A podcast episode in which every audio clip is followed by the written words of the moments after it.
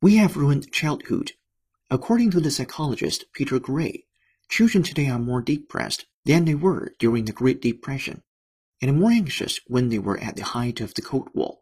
A 2019 study published in the Journal of Abnormal Psychology find that between 2009 and 2017, rates of depression rose by more than 60% among those ages 14 to 17 and 47% among those ages 12 to 13.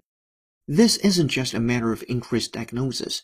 The number of children and teenagers who were seen in emergency rooms with suicidal thoughts or having attempted suicide doubled between 2007 and 2015. To put it simply, our kids are not okay. For a long time, as a mother and as a writer, I searched for a single culprit. Was it the screens, the food, the lack of fresh air and free time, the rise of the overscheduled, overprotected child, the overarching culture of anxiety and fear? In the emergency room, doctors can diagnose a heart attack. In the emergency room, doctors can diagnose a heart attack. But the biggest culprit for creating food waste is us. But the biggest culprit for creating food waste is us.